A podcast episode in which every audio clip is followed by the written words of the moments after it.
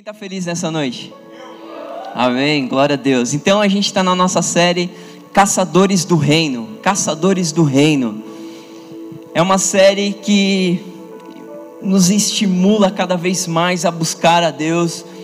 E a gente se baseou essa série no livro de Mateus, capítulo 6, que fala a respeito de que Jesus ele estava ensinando os discípulos dizendo assim: "Buscai em primeiro lugar o reino de Deus e as demais coisas serão acrescentadas". Esse buscar o original dele fala sobre caçar.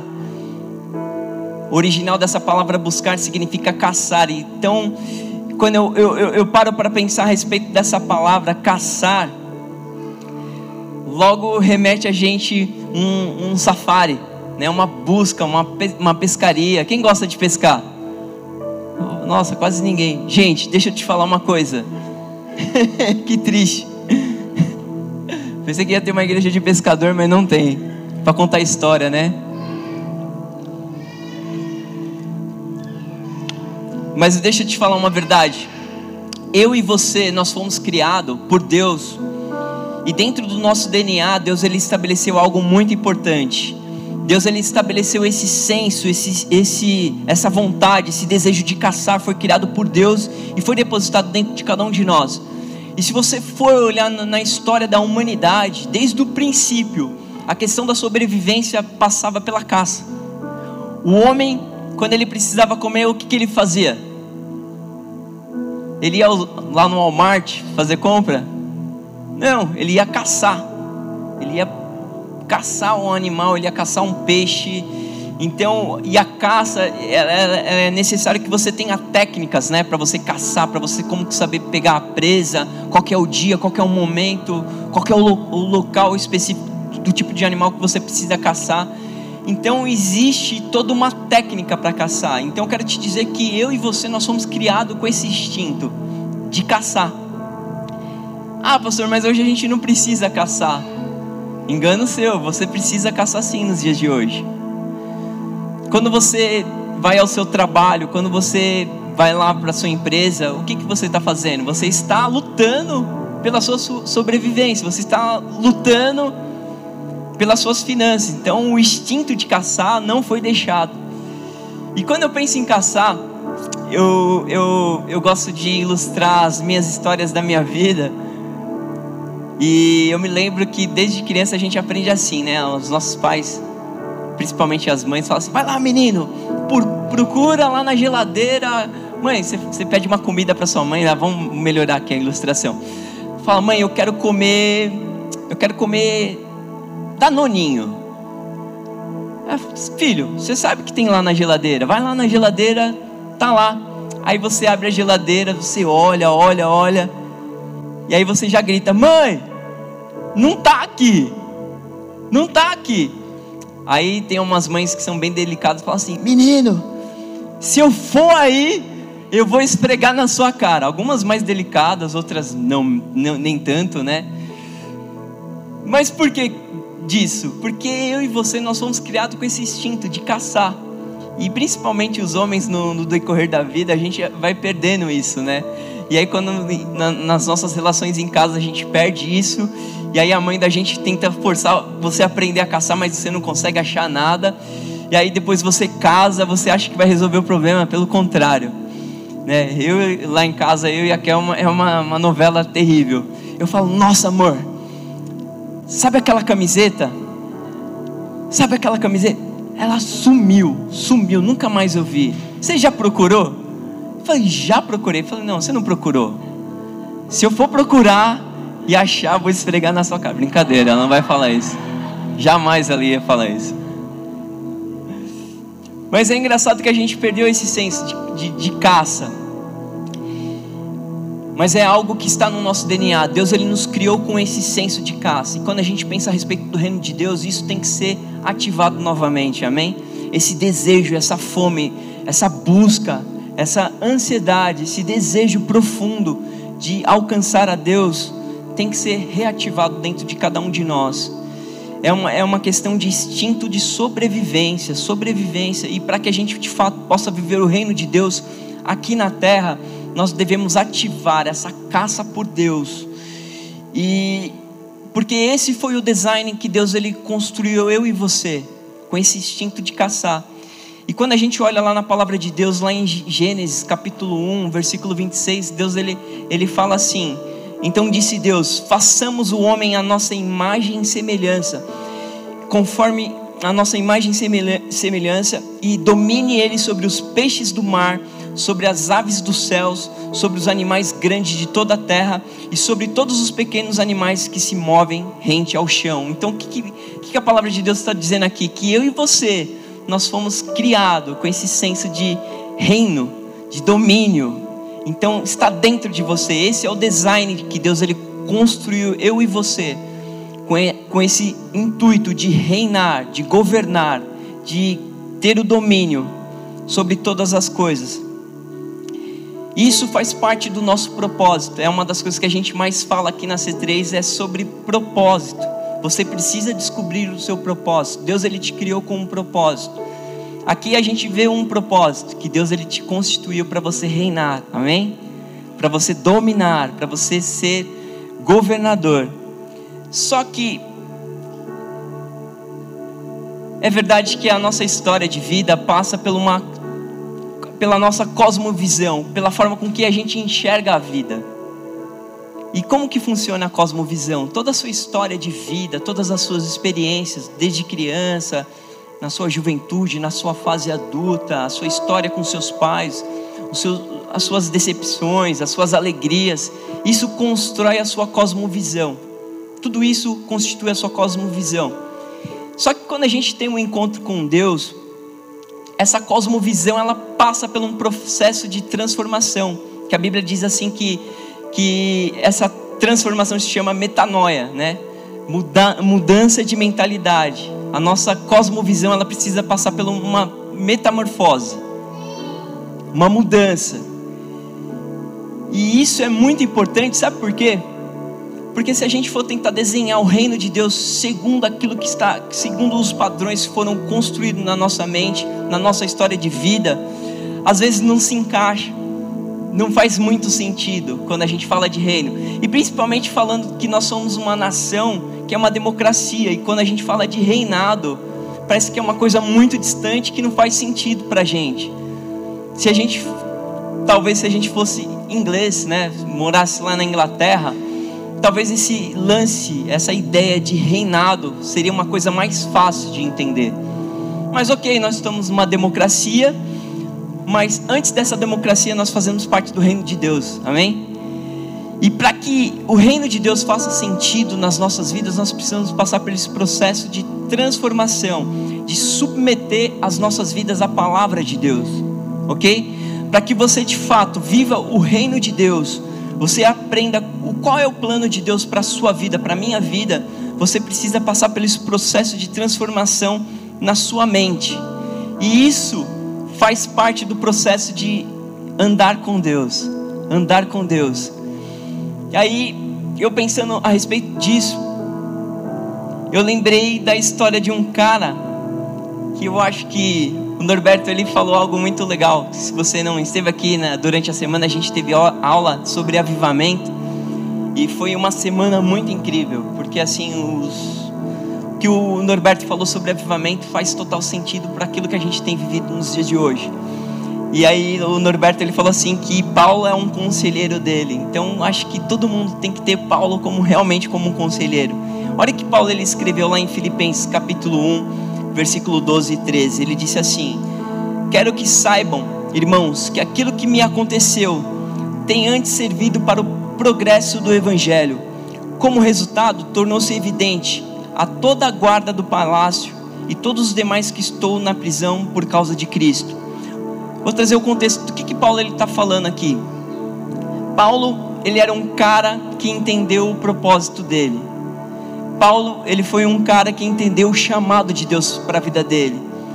E Paulo, ele está compartilhando aqui com a igreja de Filipos que até mesmo nas prisões que ele passava, ele entendia que existia o plano de Deus em ele ser preso. E ele tinha clareza de qual era o projeto de Deus para ele. Então Paulo, ele passou por prisões, ele, ele passou por açoites, ele passou por perseguições, Mas Paulo ele tinha uma convicção de qual era o projeto de Deus na vida dele e por todas essas situações ele entendia que era o plano de Deus. Esse é ou não é um cara que entendia o que, que era buscar o reino de Deus? É ou não é, gente? Sim? Como que a gente precisa aprender com Paulo? Porque o cara, olha, o cara passou perseguição, ele foi açoitado, ele, ele, ele passou por todo tipo de situação difícil, mas ele entendia o plano de Deus para a vida dele. E quando ele estava na, nas prisões, ele enxergava na prisão uma grande oportunidade para pregar o evangelho. Você consegue enxergar Paulo como que era a vida de Paulo? Ok, Deus, esse é o seu plano agora a gente vai estar aqui na prisão, vou começar a compartilhar o evangelho. Era isso que Paulo fazia em todas as situações. Ele encarava que aquilo era uma oportunidade de compartilhar a respeito do reino dos céus. Então Paulo era um cara esclarecido. Então a gente, eu e você, nós precisamos olhar para a vida de Paulo e falar: meu, eu preciso ser como Paulo. Porque muitas vezes a gente fica olhando para a situação que a gente está vivendo e fala: poxa, Deus, o que, que o Senhor quer me ensinar? O que, que você quer me ensinar com essa situação? Mas às vezes a gente não recebe a resposta, sabe por quê? Porque a gente faz a pergunta errada. Porque se a gente fizesse a pergunta certa, Deus ele te responderia e você entenderia. A gente fica sempre perguntando, Deus, o que, que você quer me ensinar? Mas por que, que não você não pergunta assim, Deus, o que, que você quer que eu faça aqui? Qual que é o seu plano? O que, com que, que o Senhor quer que eu compartilhe o Evangelho? Quem é a pessoa que precisa de salvação nesse lugar aqui? Você vê que a situação acaba mudando o contexto?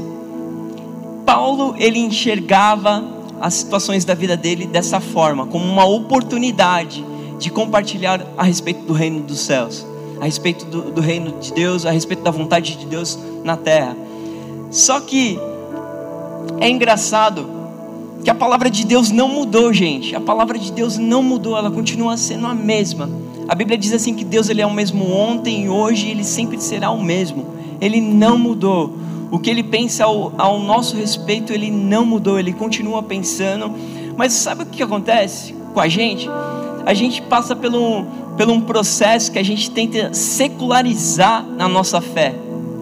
A gente tenta secularizar a nossa fé, a gente tenta fazer com que a fé seja algo racional, que que tenha que fazer sentido, que tenha que ter uma lógica, todo um processo, mas não. Fé, a pastora Raquel ela sempre fala isso: fé é assumir riscos. Fé é assumir riscos. E se a gente tentar moldar a nossa fé com uma mentalidade secularizada, gente, a gente vai se frustrar.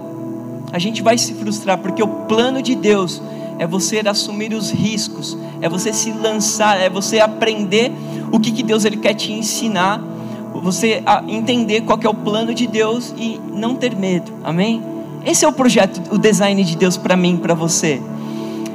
Então, como caçadores de Deus, eu olho para a vida de Paulo e Paulo aqui, ele nessa prisão, ele fala assim: eu entendi o plano de Deus. O plano de Deus para mim nessa prisão é anunciar o evangelho eu vou pregar o evangelho. E o que aconteceu?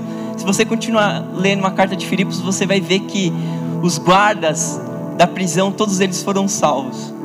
Todos eles foram alcançados, porque Paulo ele não perdia tempo. Ele falou: "Deus, OK, estou aqui na prisão, então eu não quero estender aqui a, a, minha jornada nessa cadeia. Deixa eu pregar logo o evangelho e porque o Senhor tem, tem coisas para mim lá na frente. Então deixa eu fazer aquilo que é a tua vontade e segue o jogo, segue o barco. Já pensou se nas lutas que você enfrenta você tivesse essa mentalidade de entender que Deus, o que, que Deus ele está te ensinando ou não, o que, que Deus ele deseja que você precise fazer onde você está? Essa é a mentalidade daquele que busca o reino de Deus. E tem uma história na Bíblia que eu quero compartilhar com vocês que está lá em Neemias. Neemias capítulo 1, do versículo 3 ao 11.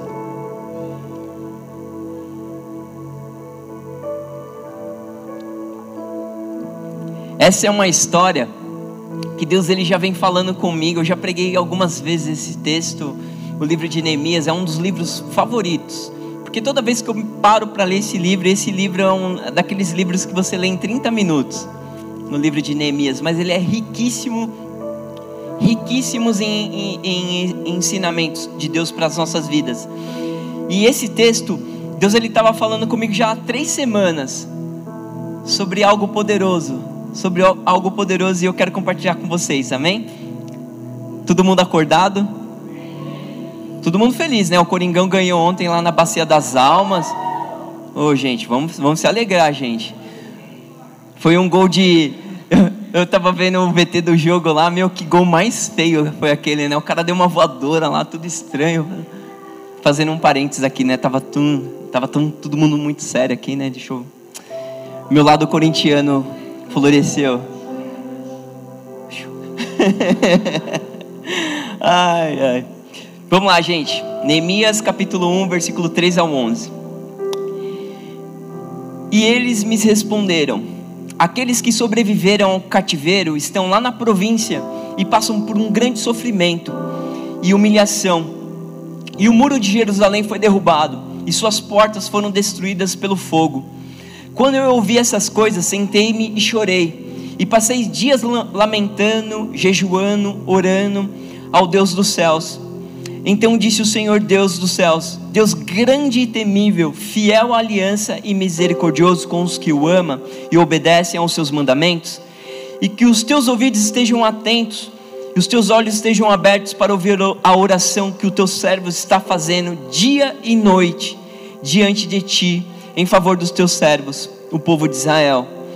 Confesso os pecados que nós, os israelitas, temos cometidos contra ti. Sim, eu e o meu povo temos pecado contra ti, agimos de forma corrupta e vergonhosa contra ti, e não temos obedecido aos mandamentos, aos decretos da tua lei, que deste ao teu servo Moisés. Lembra-te agora do que disseste a Moisés, o teu servo, e se vocês forem infiéis, eu, eu os espalharei entre as nações. Mas se vocês se voltarem para mim e obedecerem aos meus mandamentos, e puserem em prática, mesmo que vocês estejam espalhados pelos lugares mais distantes debaixo do céu, de lá eu os reunirei e os trarei para um lugar que escolhi para estabelecer o meu nome. Estes são os teus servos, o teu povo. Tu resgataste com o teu grande poder e com o teu braço forte. Senhor, que os teus ouvidos estejam atentos à oração deste teu servo a oração dos teus servos que têm prazer em temer o teu nome. Faz que, que hoje este teu servo seja bem sucedido e concede-lhe concede a benevolência deste homem. Nesta época eu era o copeiro do rei. Amém? Só até aqui. Então eu quero trazer um contexto dessa história. Neemias, ele era um copeiro do rei o rei Artaxerxes, se você se tiver algum, alguma mulher aqui grávida, quiser colocar o nome do seu filho, é um nome bonito aí, Artaxerxes. Fica a dica aí, Gepeto, Gepeto Artaxerxes número 1, 2 e 3, meu Deus, nome lindo. Então, Neemias, ele era um copeiro do rei. Só que o copeiro, quando a gente olha, nossa, ele era um simples copeiro. Não, um copeiro naquela época ele tinha um papel, ele tinha a função de ser um conselheiro do rei. Então, quando o rei ele precisava de algum conselho, ele perguntava para o copeiro. Então, essa era a função de Neemias, ele era um conselheiro do rei. E Neemias, ele perguntou para os seus irmãos e algumas pessoas que acabaram de vir de Jerusalém, como que estava a situação de Jerusalém. Porque Neemias fazia parte de um grupo de pessoas que foram levados para um cativeiro e estava distante, eles não sabiam, naquela época não existia Facebook, não existia Instagram, não existia YouTube. Hoje, quando você precisa saber de alguma coisa, vai para as redes sociais que você sabe de tudo que está acontecendo no mundo. Né? A rede social democratizou a informação e a mentira também. Porque o que tem se disseminado de mentira por aí é absurdo.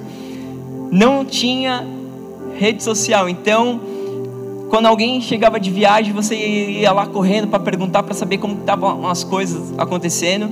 E foi isso que aconteceu com Neemias. Ele chegou para o seu irmão e perguntou: Cara, como que está a situação de Jerusalém? E as notícias não foram as melhores possíveis. Ele ficou sabendo que Jerusalém estava destruída.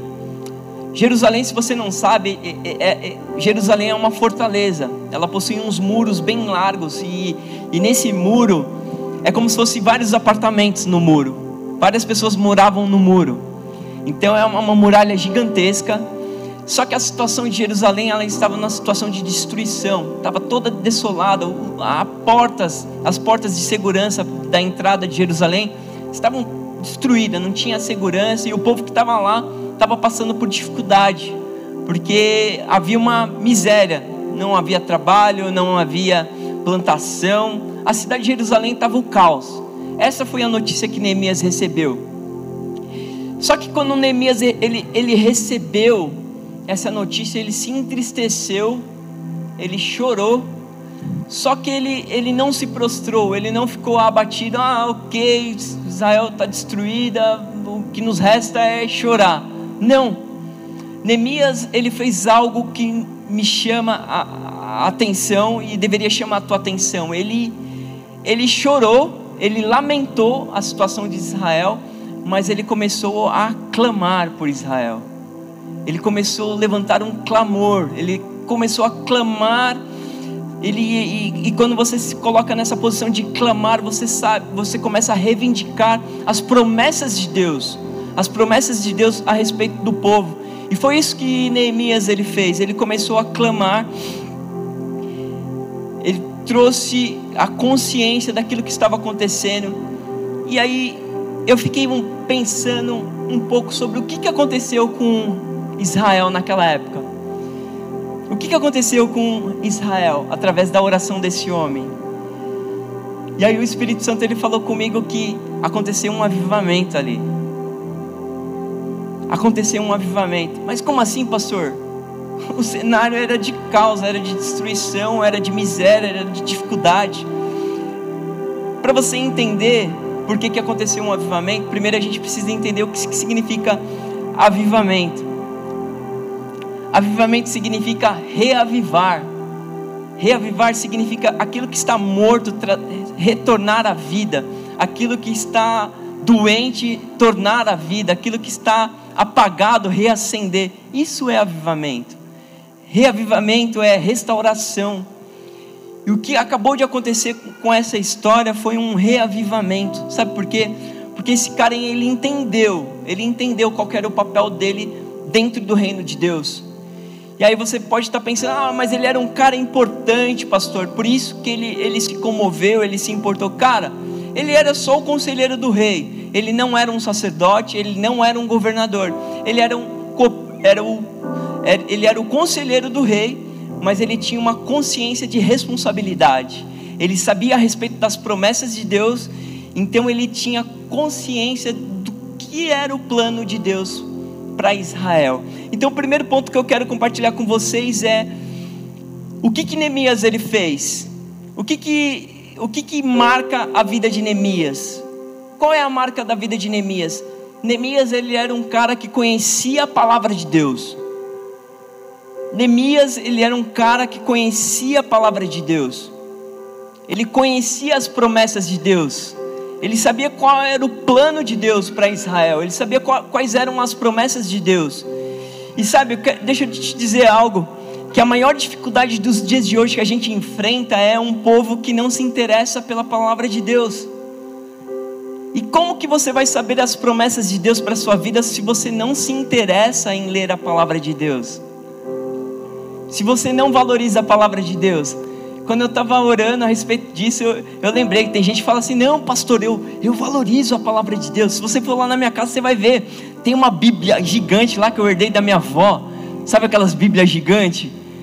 E ela está aberta lá no Salmo 91. A página está até amarela, porque só fica lá no Salmo 91. E quando alguém quando alguém faz isso, né, deixa aquele Salmo 91, é, é, é perigoso até se você perguntar para a pessoa, fala assim, tá, mas o que está escrito lá?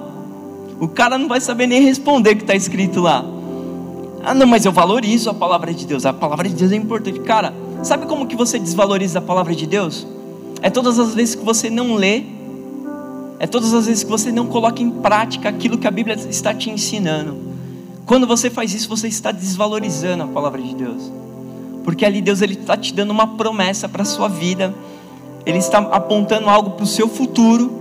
Só que todas as vezes que você deixa de ler a palavra de Deus, o que, que você está fazendo? Ah, ok, Deus, ah, legal a sua promessa. Mas segue o jogo aqui, vou, vou seguir a minha vida. Cara, deixa eu te falar, Deus ele tem promessa para você. E como que você vai saber a respeito das promessas de Deus? Meditando na palavra. Não existe outra forma. Neemias, ele conhecia a palavra de Deus. Neemias, ele sabia o que estava escrito na palavra de Deus. E ele sabia por que, que Israel estava passando por aquele momento de dificuldade, por que, que Israel estava destruída. Ele sabia, porque a palavra de Deus, ele na, na própria oração que ele fez aqui, que a gente acabou de ler, ele está falando assim: Deus, nós deixamos a, a tua lei, nós deixamos de te obedecer, nós fomos infiéis aos seus mandamentos, nós pecamos contra ti. Eles sabiam que a, que a condição de Israel era, era de pecado, eles estavam distantes. Deixa eu te dizer algo. A falta de observação da palavra de Deus faz com que você se mantenha distante totalmente de Deus. E faz com que você leve uma vida distante do plano perfeito de Deus para você, que é você se relacionar com Deus. Olha o que está escrito lá em Oséias capítulo 4, versículo 6, diz assim: O meu povo foi destruído por falta de conhecimento. Uma vez que vocês rejeitaram o meu conhecimento, eu também os rejeitei como os, como, como os meus sacerdotes. Uma vez que vocês ignoraram a lei do seu Deus, eu também ignorei os seus filhos. Gente, o fato da gente ignorar os mandamentos de Deus, a gente deixar a Bíblia como algo secundário, faz com que você faça escolhas para sua vida que não são as melhores. Outro dia eu estava pensando de como a gente leva as nossas vidas. Hoje é um mundo do entretenimento. A gente tem se ocupa com muitas coisas, não é verdade? E se você não se atentar, você passa o dia inteiro e você não lê a palavra de Deus. E outro dia eu, eu orando, falando com Deus, eu, eu percebi que, cara, na mesma medida que eu uso uma rede social, eu preciso ler a palavra de Deus. Porque se eu fizer igual eu uso a rede social, gente, já fiz bastante. Porque analise você mesmo. Quanto tempo você passa na sua rede social? Lá no seu Instagram, no seu Facebook, no seu Twitter, no YouTube, no seu WhatsApp. Quanto tempo você passa nas suas redes sociais? Cara, imagina se você gastasse esse tempo aprendendo a respeito das leis de Deus, sobre os mandamentos de Deus, o quanto você não iria crescer, o quanto você não iria amoldar a sua mente segundo os preceitos, segundo os mandamentos que Deus ele tem, segundo as promessas que Deus ele tem para cada um de nós. Eu quero fazer um desafio para você. Eu não sei como que você organiza os seus aplicativos no seu celular. Mas eu quero fazer um desafio com você. Você sabe, dá para criar umas pastas no, no seu celular, com seus aplicativos. Esconde os das redes sociais e coloque em evidência o aplicativo da Bíblia. Para todas as vezes que você abrir o seu aplicativo, a primeira coisa que você, opa, preciso ler a Bíblia. Preciso ler a Bíblia. É um desafio que eu quero fazer com você. Aí depois você me fala como que foi. Ah, pastor, eu continuei correndo lá, eu sei onde está guardado o aplicativo e fui. Não, faça esse desafio. Desperte o interesse em conhecer os, os mandamentos de Deus, conhecer a lei de Deus. Era isso que Neemias fez. Quando ele recebeu a notícia, ele se comoveu e ele sabia qual era o problema, qual era a situação que o povo se encontrava. E ele começou a clamar. Ele começou a orar ele começou a buscar a Deus, ele começou a interceder, ele começou a contar, ele, ele colocou na, na posição do povo e começou a confessar. Então a segunda coisa que nós precisamos aprender hoje é oração. Oração.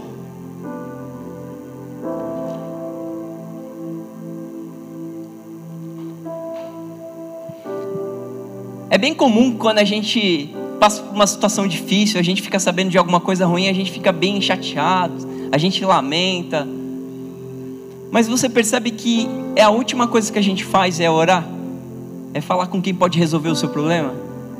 A gente se lamenta, conta para o amigo do lado, aí o cara fala, poxa, que triste, né? Mas você se esquece de contar para quem pode resolver o seu problema. Só que quando eu olho para Neemias, foi a primeira coisa que ele fez. Ele começou a clamar, ele começou a buscar a presença de Deus. E quando você começa a clamar a Deus, não significa que você vai ter resposta na hora. Não significa que, ok, os céus vão se abrir, os anjos vão descer, vão resolver todos os problemas. Não, é um processo. É um processo de confiança. E foi isso que aconteceu com Neemias. Ele começou a clamar. Só que nesse momento que ele começou a clamar, ele começou a entrar em ação. Ele já entrou em contato com o rei, já começou a contar para o rei o que estava acontecendo lá, lá com Israel. E ele já tinha um projeto de como restaurar Israel. Ele, ele já pediu cartas para o rei. O rei falou: Não, faça o que você precisa fazer. Gente, quando a gente começa a orar, eu descubro algo poderoso. Quando eu oro, Deus ele sempre revela qual é a vontade dele para as nossas vidas. Deus ele sempre vai revelar. É engraçado. Quando eu não oro, eu fico confuso, eu fico indeciso, eu não, eu não consigo tomar decisão.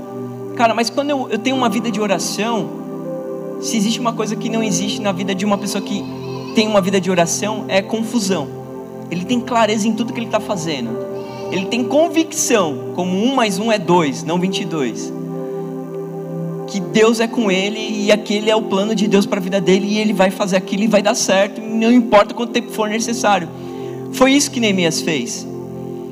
E aí, quando você você se coloca na posição de oração, meu irmão, as conexões necessárias para sua vida, Deus ele vai e faz. E foi isso que aconteceu com Neemias. Ele recebeu a autorização do rei para voltar para Jerusalém. E ele chegou lá em Jerusalém, encontrou um povo desanimado, todo mundo desmotivado. Tava aparecendo a torcida de São Paulo. Brincadeira. Não fica triste. É só para ver se você está acordado.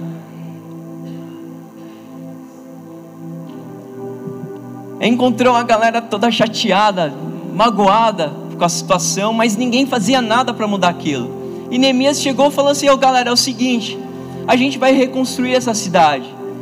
E aí, sabe quando você tem um plano, um projeto, sempre vai ter aquela pessoa que vai desacreditar de você. Ah, cara, para.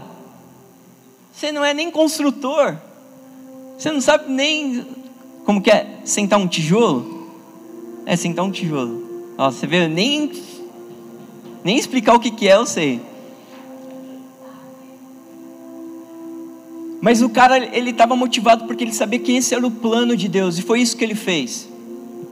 Neemias chegou lá, não encontrou a galera, todo mundo animado para fazer o que ele tinha para fazer, mas ok, ele entendeu que esse era o plano de Deus e ele começou a trabalhar, ele começou a fazer, ele começou a, a falar sobre as promessas de Deus com aquele povo desanimado e, o, e a galera começou a atender o chamado de Neemias, isso é muito importante.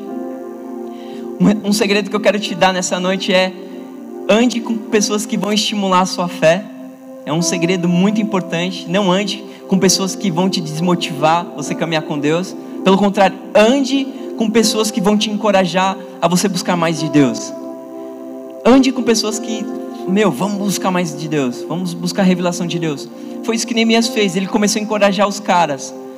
Ele começou a encorajar os caras. Eles começaram a trabalhar lá na reconstrução. Tinha lá uma galera querendo querendo desacreditar do trabalho deles, com comentários desnecessários, mas a galera estava empolgada no trabalho. E eles, a Bíblia diz assim que eles que eles em 52 dias reconstruíram a muralha de Jerusalém. 52 dias eles reconstruíram a, a muralha de Jerusalém. Sabe o que eu aprendo com isso? Tudo que Deus ele, ele, ele precisa é da tua disposição, da sua disposição. Não importa qual que é a tua habilidade. Deus ele não está preocupado com a, com a tua com a tua carreira, o que, que você sabe fazer, mas ele está preocupado com a sua disponibilidade. Neemias ele era um, um construtor. Neemias ele era um guerreiro? Não, ele era um copeiro. Mas ele se dispôs a fazer a vontade de Deus. Meu irmão, todas as vezes que você se colocar à disposição de Deus, Ele sempre vai usar a sua vida. Você consegue gravar isso no seu coração? Todas as vezes que você se dispor a fazer algo, Deus ele vai usar a sua vida. Porque ele ama isso, da disposição. Nós aprendemos aqui com o Norberto algo incrível. que sempre na Bíblia você vai encontrar Deus ele falando assim: A quem enviarei? A quem enviarei? Deus ele sempre ele faz essa pergunta: A quem enviarei? Só que existem algumas pessoas que estão atentas e falam assim: Senhor, eis-me aqui, envia-me a mim, envia-me a mim. E é verdade que quando você obedece a esse chamado de Deus, Deus ele prega umas pecinhas, né? Mas é, é tudo para o seu crescimento, né? É para o seu crescimento. Mas isso gera amadurecimento. Nada vem montado, nada vem pronto. Tudo tem que ser trabalhado. Essa igreja é resultado disso. A C3 São Bernardo é o resultado de uma obediência ao eis-me aqui, Senhor, envia-me a mim. E veio tudo pronto? Não. Deus ele deu uma palavra, eu obedeci essa palavra, peguei a minha esposa, compartilhei com ela aquilo que Deus ele estava falando comigo. A gente voltou para o Brasil, pessoas começaram a se conectar com a gente, a gente começou a fazer um connect, as pessoas começaram a se chegar e a visão começou a tomar forma. É isso, obediência. Tudo passa pelo processo do que? Obedecer a Deus e se colocar à disposição. E quando você se coloca à disposição, o que, que Deus ele faz? Ele traz a provisão para você, para o projeto que Ele tem colocado na tua mão, com aquele sonho que Deus ele tem dado para você. Você tem um sonho de ampliar o seu negócio? Ok, comece a orar e comece a se movimentar. A provisão vai vir sobre a sua vida. Você tem um plano de, de sei lá, fazer um estudar, melhorar a tua carreira? Ok, recebeu a visão? Corre atrás, começa a correr atrás. Deus ele vai trazer a provisão para você. É sempre assim. Fé é isso, gente. Fé é você se mover no sobrenatural. Você não precisa ter 100% de clareza, não. Cara, Deus ele falou, obedece, dá o primeiro passo. Depois ele vai falar qual que é o segundo passo que você tem que dar. Obediência. Obediência, nós precisamos aprender o caminho da obediência. E olha só que louco. Neemias, ele começou a construir o, o, a cidade, todo mundo estava empolgadão lá com o trabalho. Terceiro ponto, testemunho. O que, que aconteceu? os países vizinhos ficaram sabendo o que estava acontecendo em Israel, como que os caras cons conseguiram construir os muros da cidade num, num tempo curto, num espaço pequeno de tempo. E esse testemunho fez, a Bíblia diz assim lá em, vamos lá, vamos ler. Você, você fala assim, não, o pastor está contando história. Não, estou contando a Bíblia, gente. Neemias capítulo 6, versículo 15 e 16. Olha que louco que está escrito aqui. O muro ficou pronto no dia 25 de Elu. Elu é o mês de outubro, se você não sabe.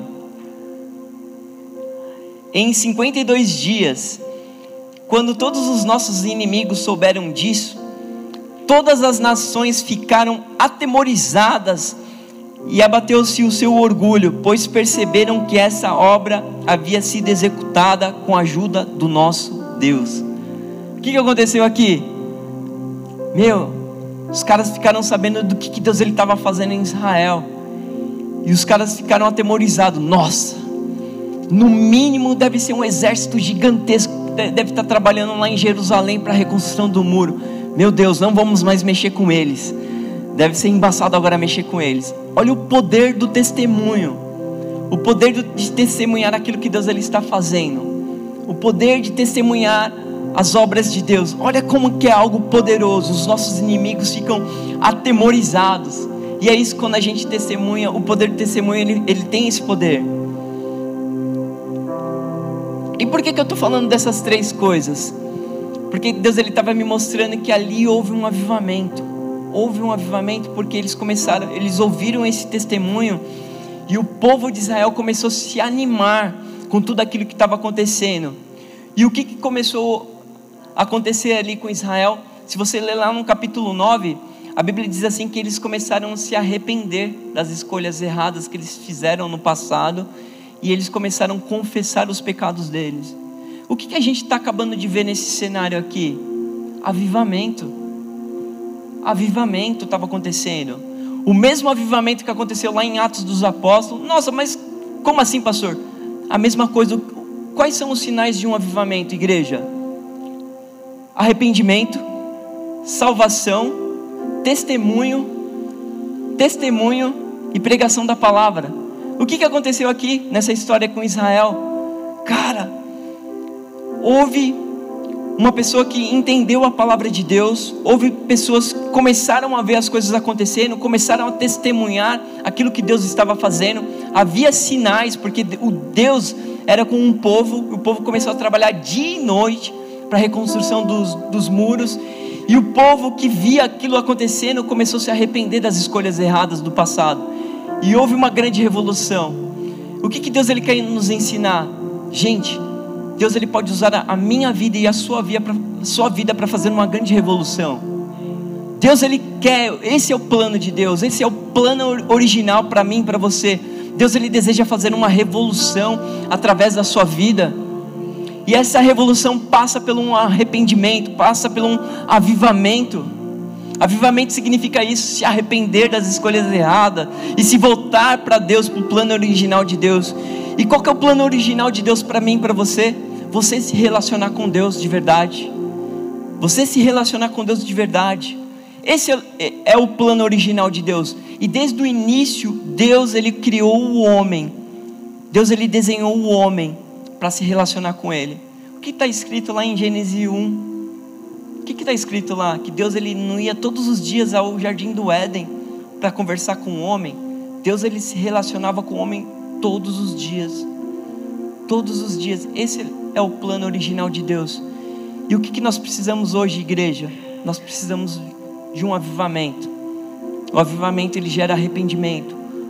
O avivamento ele gera testemunho. O arrependimento ele gera transformação. O arrependimento ele, ele gera cura. Nós precisamos desse avivamento nas nossas vidas. E é muito importante falar nessa noite que a gente não pode terceirizar a responsabilidade. É responsabilidade minha e sua trazer esse avivamento.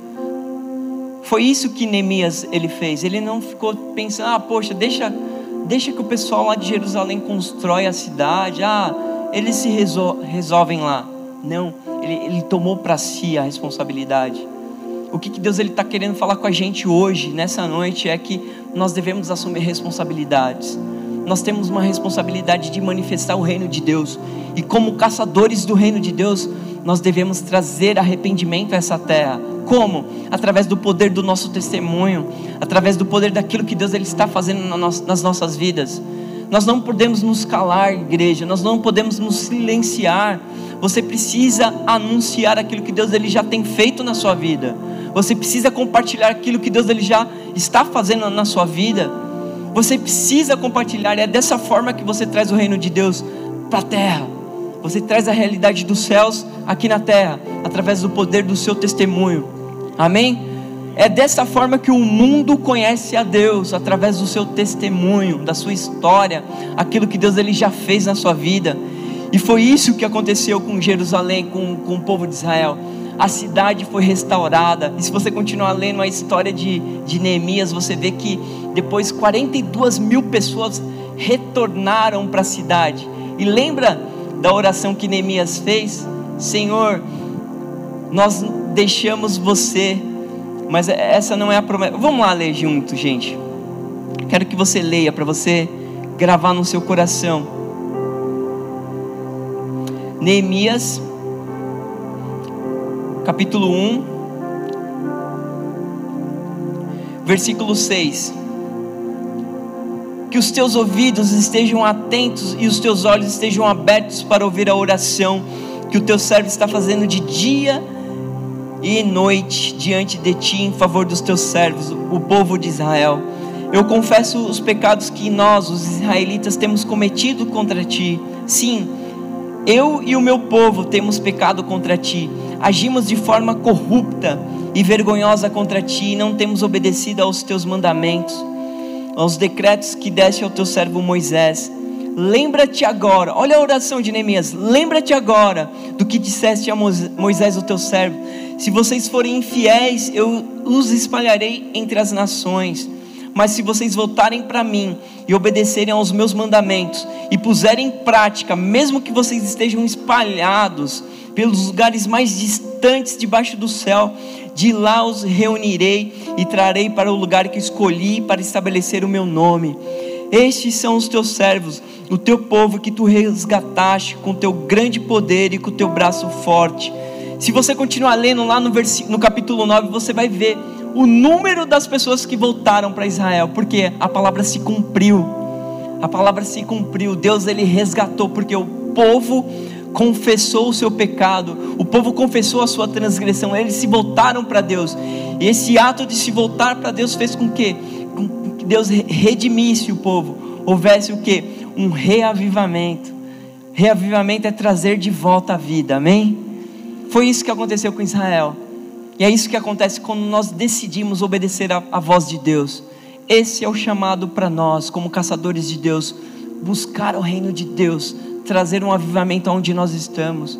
Esse é o plano de Deus para você e para mim. Amém? Quero te convidar a ficar de pé nessa noite.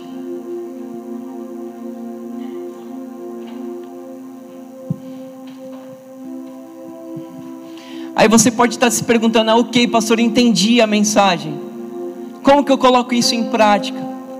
Comece, comece meditando na palavra de Deus todos os dias. Comece meditando todos os dias na palavra de Deus e comece a colocar ela em prática. A Bíblia ela não deve ser só, simplesmente um livro de conhecimento, de história para você, não, mas é um livro de prática. E quando você coloca ela em prática, meu irmão, não tem como a sua vida não ser transformada, não tem como você não ser transformado, não tem como você não viver a realidade dos céus aqui na terra. Então, Primeira coisa, comece meditando na palavra de Deus. Segunda coisa, comece a viver uma vida de oração. Não tem como você viver um cristianismo, igreja, isso é sério. Não tem como você viver um cristianismo sem oração. Oração significa falar com Deus. Como você é cristão e você não fala com Deus? Não faz sentido. Você precisa orar todos os dias. Ah, pastor, mas eu não sei orar. Cara, se você começar a ler a palavra de Deus, você vai aprender a orar. Comece orando a palavra de Deus, comece orando aquilo que a Bíblia diz. Foi isso que Neemias fez. Ele declarou as promessas de Deus. Ele começou declarando as promessas de Deus. Ele começou declarando, confessando os pecados que o povo havia cometido, se distanciando de Deus. E como que eu aprendo a orar? Lendo a palavra de Deus.